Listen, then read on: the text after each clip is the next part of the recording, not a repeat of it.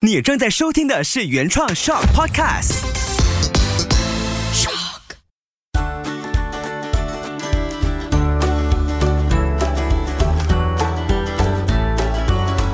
秋月的育儿天地，欢迎来到秋月的育儿天地。Hello，你好，我是秋月。今天在我面前呢，有这位王老师，他是中学的训导处老师，然后有超过十三年的教学经验。同时，如果你听了上一集呢，你大概就知道老师很厉害，他给我们有一个很大的画面，知道孩子在成长的每一个阶段，他会怎么样去不小心、不经意的说谎。那今天我们就再听王老师来说一下他处理过的这些案例。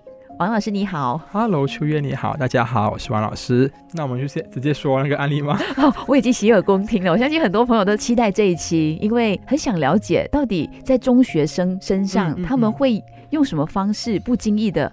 撒谎，我觉得我跟我同学之间呢，我们常常会取笑彼此撒谎。even 到了中学，就是因为考试前，你都会问彼此：“哎，你有读到吗？”“没有嘞，我没有读到。”结果考满分的是那个 跟你说没有读的那个人。是 是，那也是一种不想影响别人情绪而撒的谎，对不对？嗯嗯。其实中学生啊，他都会为了不同的事情去撒谎、去说谎，有些可能是为了呃。他要跟朋友变成一 gang 了，嗯，啊，有些可能就是之前我们说过的，呃，要符合父母的期待了，嗯，甚至有一些要符合老师的期待，要符合呃很多了，就是他会有不同的原因去做出说谎的这个举动，嗯，在我处理过的一个个案当中哦，这个孩子他其实是作弊。帮他作弊，那作弊过后呢？那他说：“哦，我我没有，我没有作弊。他其实是有一个小抄的，小抄收起来了。然后他说：，嗯，我我折起来，我折起来，是我不小心放在我的呃 pocket 里面的，我的外套里面的。他其实是有这个预谋的，嗯，就是他要他要拿出来看怎样子。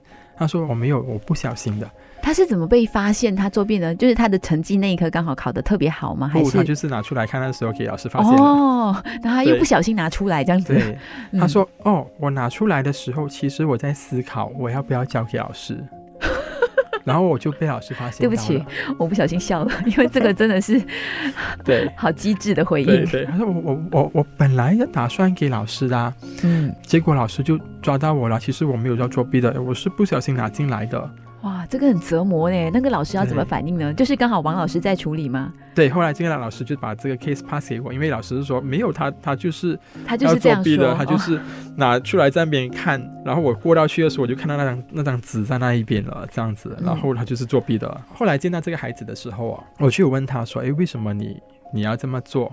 啊，我没有啊，我怎样做？我我没有怎样做啊。他就是完全的否认自己所有的事情。我就开始跟他聊天哦。你的这个科目考得怎样了？还，OK 啊，哦，还还不错啊。你有读吗？有啊，我有读啊，我都读到了，重点都都考出来了。那我说，其实那张纸是怎么一回事情？哦，那张纸啊，那张纸是呃，我本来就是要读书嘛，然后我就写了小纸条啊，方便我读啊。那我忘记了，我就放在我的我的口袋里面了。然后我刚好拿出来要交给老师的时候，老师就抓我了。嗯，他就完全省略掉他在看证的那个步骤，而且他他后面强调的是他的那个出发点蛮好的一个举动，我要拿出来交给老师。哎，对，怎么办？这时候老师要怎么接话？这个就是上次我说过的圆谎的技能，嗯，他已经发展出整套的系统系统了。对，嗯他他从怎样撒谎。怎样去应对我问的问题？嗯，然后他也知道说，我老师现在抓到我了，我要怎样去圆他？嗯，哦，这个是一个呃高中的孩子啊，这个高中的孩子大概是十，我忘了十六十七岁左右吧。嗯，啊，他他非常成熟的说谎技巧。那我们就继续聊啊，就是聊聊了过这个过后，我就说，哦哦，原来你是要交给老师的哈，那看起来你还蛮好心的哈，你就蛮蛮勇于承担这个。责任的哈，因为你你想要去交给老师嘛，这样子啊，是啊是啊，我就是要这样子啊，我就是要讲，但是老师就把我抓上来了，所以就是说，呃，诶，你你父母其实看到，如果你说呃你要交这个纸条上去的话，你父母会怎样想啊？我父母啊，父母没有这样理我的，他们都讲我读书就好了，什么之类的东西。那我就继续追问说，诶，其实你父母对你的成绩是有要求的嘛？他就放慢了节奏。嗯他就说有了，有有一些了。我说你平时考这个科目，我翻查你的成绩，你考这个科目都没有很好的哦。那你的父母有什么想法吗？他说有咯，有讲我咯，就叫我读好来咯。这样子，他其实你可以感觉到他说谎、圆谎的整个过程，跟现在当你讲到他父母。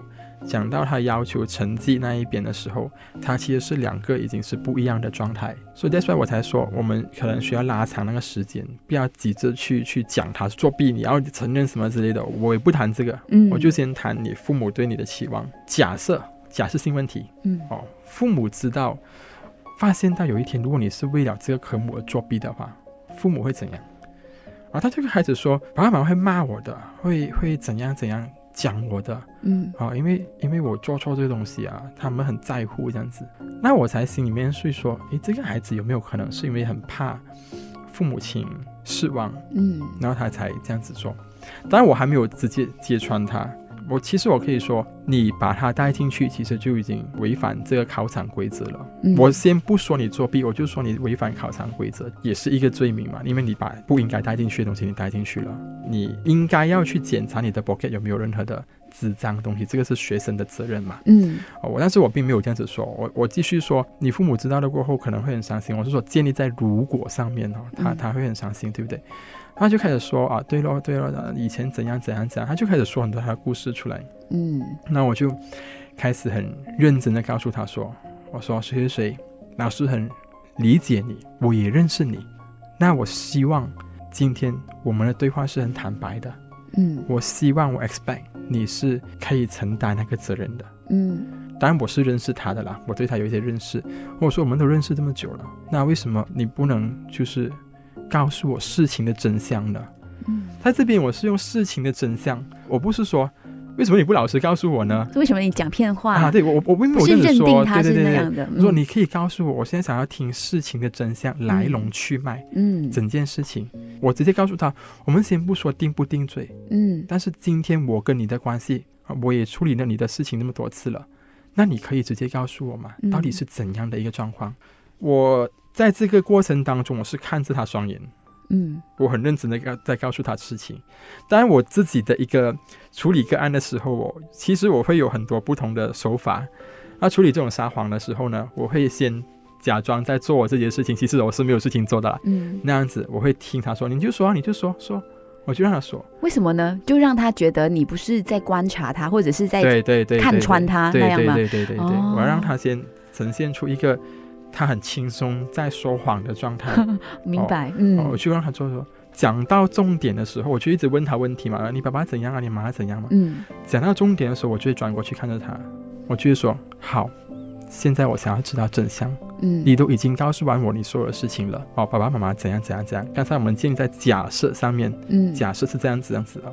那现在你可以告诉我整个事情的经过了吗？嗯这样子，当我这样子讲了过后，通常孩子有其中一种反应就是他会静下来，他还不讲话，这样我也不讲话，嗯，我就继续看着他。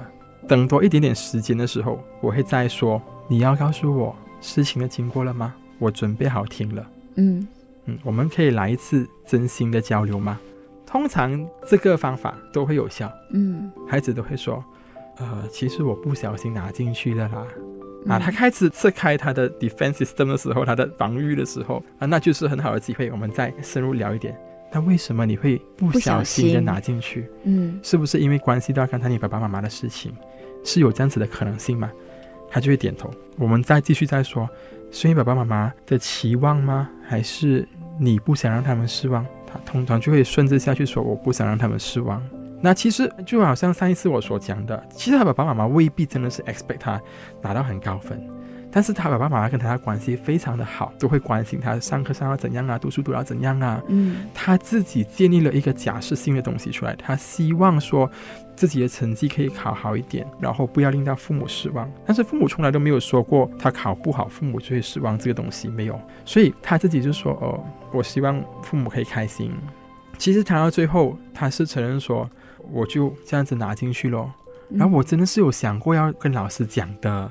你看孩子还是会他希望可以补救。嗯，我真的是有那一刻想要拿给老师的，我相信在当下不想让这么关心他的王老师失望，对。所以他又加多一句，其实我是想拿给老师的。对对对对嗯但是我还是会说，我们现在讲作弊的定义，嗯就是你有拿了一个纸出来这样子看，是是欺骗的行为来的。你有这样子做吗？我只是想知道这一点。嗯孩子通常说有，他就会承认，就是很轻的一个字，但是对他来说是很重的，是他就承认了。因为要承认一件事情需要很大的勇气啊。对有，他就说了有，啊，他就嗯有。所以我说你有的话，这样就构成一个作弊的行为了。你认同吗？嗯他都会点头。通常他到这个地步，他就已经不想讲话了，嗯他就点头。那他点头了过后，OK，那既然你是作弊的话，那他就是根据校规来处理，嗯是一个怎样怎样怎样的行为。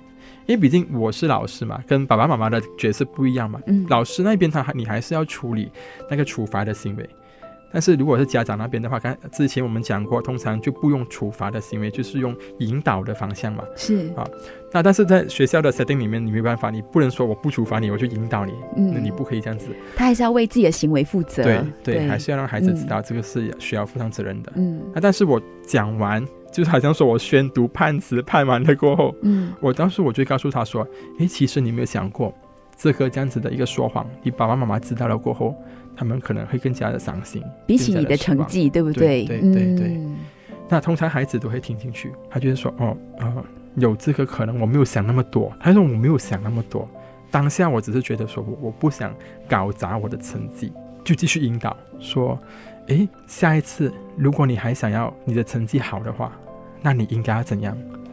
他通常就是说，哦，我努力的读咯。我说，如果你真的读不到呢？你真的是努力完了过后你还读不到，你要怎样？他说，嗯，我不知道诶。我说你你已经努力啦，嗯对对，那你只要努力过，我相信爸爸妈妈也会明白你已经尽力了。嗯那后来我们还是需要告诉家长有这个事情的。那孩子通常也会很担心说，诶，到底老师会怎样跟父母亲讲？那我就会问他，你想在现场吗？还是你选择不要？嗯还是你选择自己先回家跟父母亲讲？那通常孩子都会有不同的 option 呐、啊，我都会告诉他们说有这样子的 option 呐、啊然这个事情，这个这个 case 的话，他就说，呃，不如你在我面前，我们一起跟爸爸妈妈讲。他愿意自己承担对对对担，对对哎，嗯，那我就说 OK，我就 call 给爸爸妈妈，我 call 给妈妈，我说现在呃孩子是什么状况，什么状况了？告诉妈妈的时候，我们也是因为要要迁就那个孩子的心情嘛，孩子在我们前、前面嘛。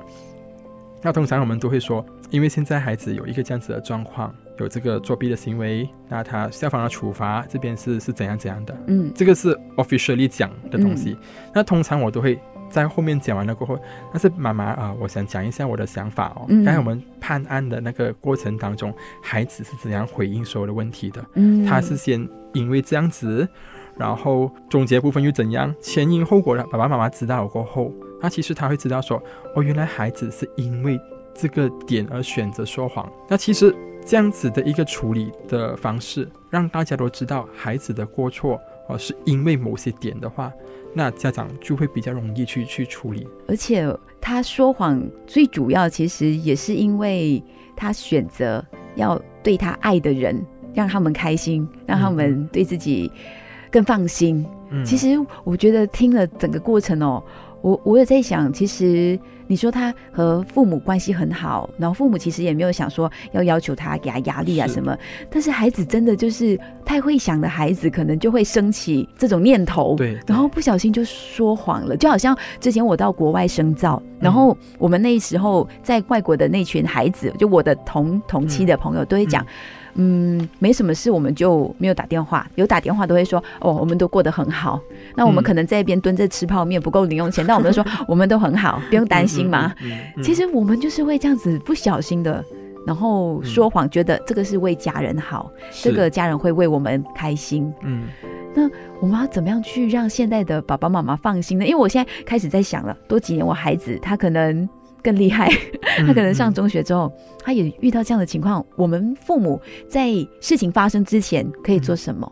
我觉得一开始平常我们就应该养成一个呃多沟通的一个习惯吧。嗯。就是说，但是很重要是那个沟通的内容，哎，对就不只是关心他，哎，你今天听写全对吗？哦，哎，嗯明天还有什么考试啊？功课做的怎么样？不是那种关心，而是这种是很表面的，对对对很 surface 的东西。而是关心哦，到哪一百分啊？那有没有想过，有一天你可能只五十分的话，你会怎样呢？对，哦啊，你进步五分啊？有没有觉得自己也很不错？嗯，嗯就是我觉得这个沟通的内容很重要。因为刚才我们我们在讲这。孩子会不会以后为了不想让我们呃伤心而说谎啊，嗯或者担心而说谎这东西嘛？所以平常的那一个交流当中啊，我们会让孩子知道说，诶，其实爸爸妈妈更加倾向说想要知道事情的真相，嗯而躲过你要报喜不报忧这样子。嗯而是更加的是说，你可以告诉我们真正的状况是怎样吗？我们一起来面对，我们是可以谈的，我们一起来去呃处理那个状况。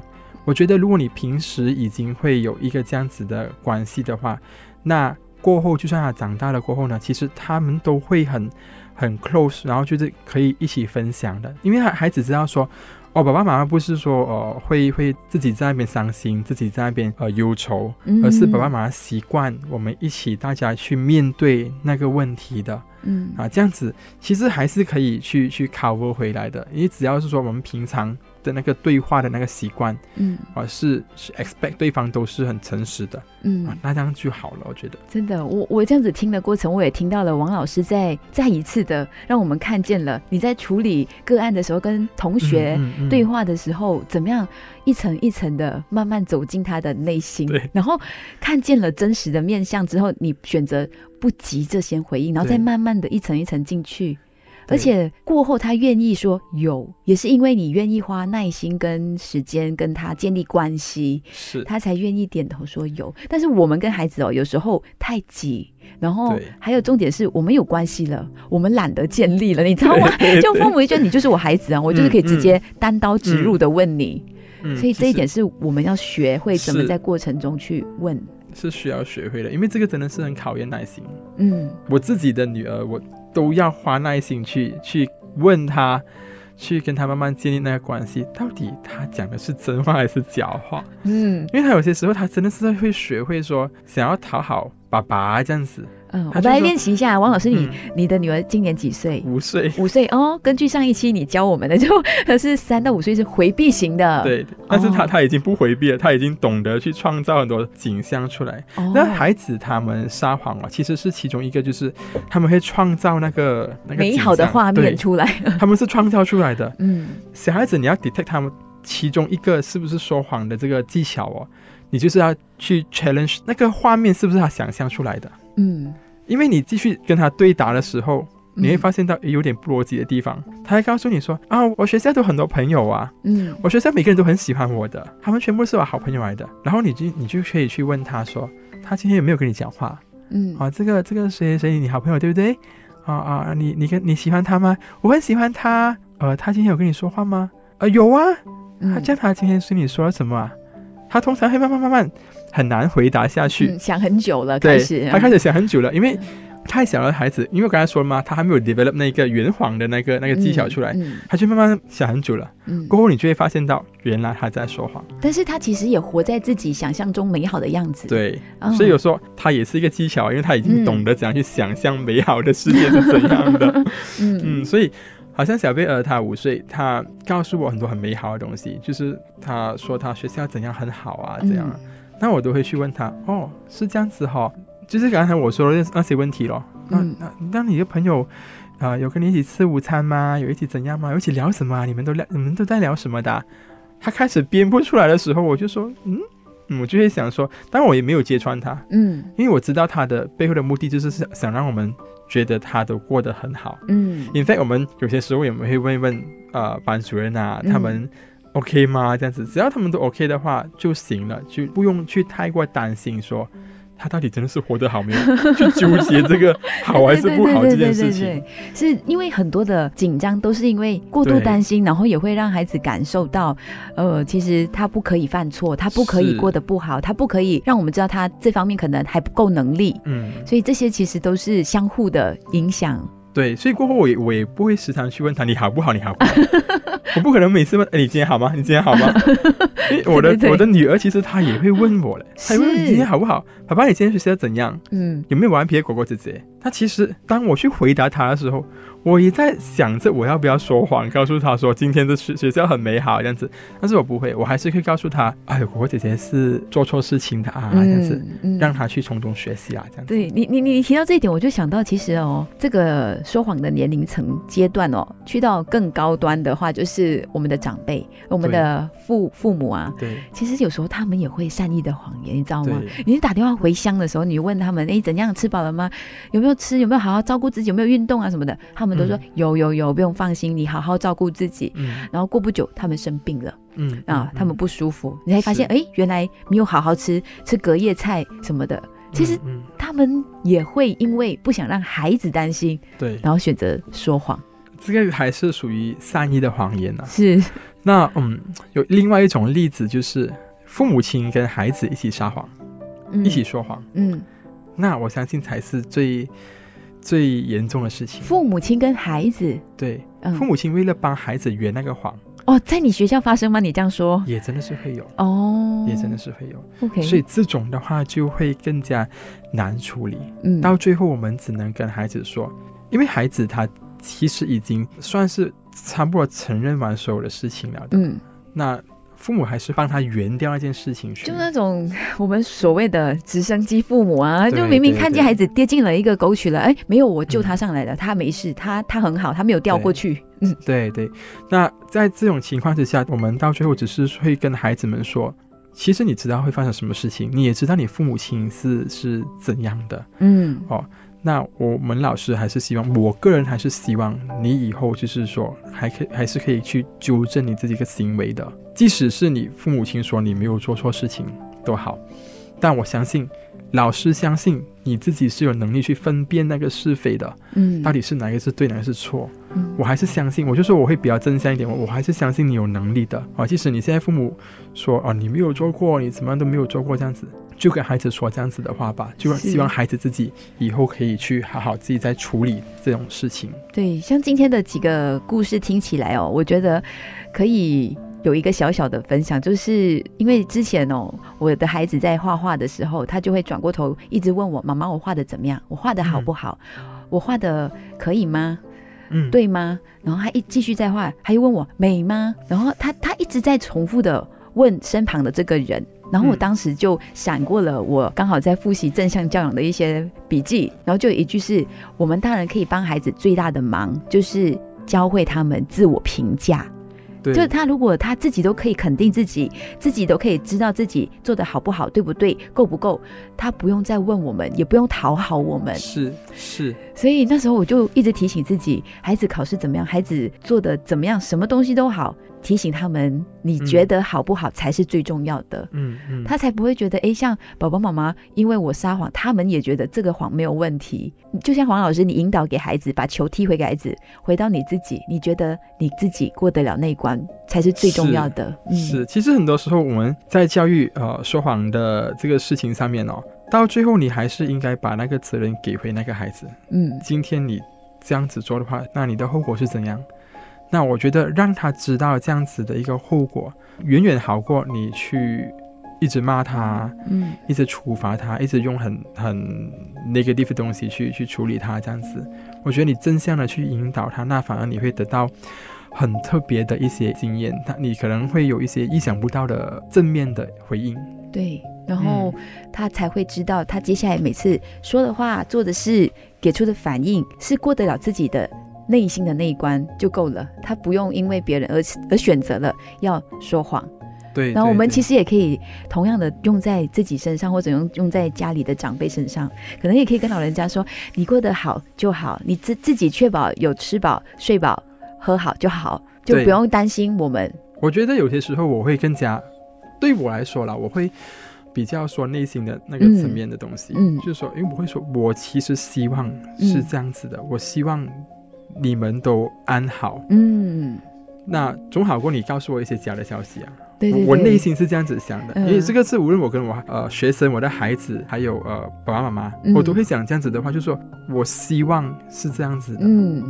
告诉他我们真实的感受，嗯。那对方自然而然他们多数啦，都会都会有一个正面一点的一个回应，这样。对对对，因为你说了心里话，他们也开始会说心里话，就像老师跟同学之间那样。嗯嗯所以我觉得得哦，训导处的老师啊，真的不容易，因为你要在这么短的时间，又要有耐心，又要给出空间，然后还要引导回孩子，之后你还要跟他们的父母沟通，嗯那个对真的很考验。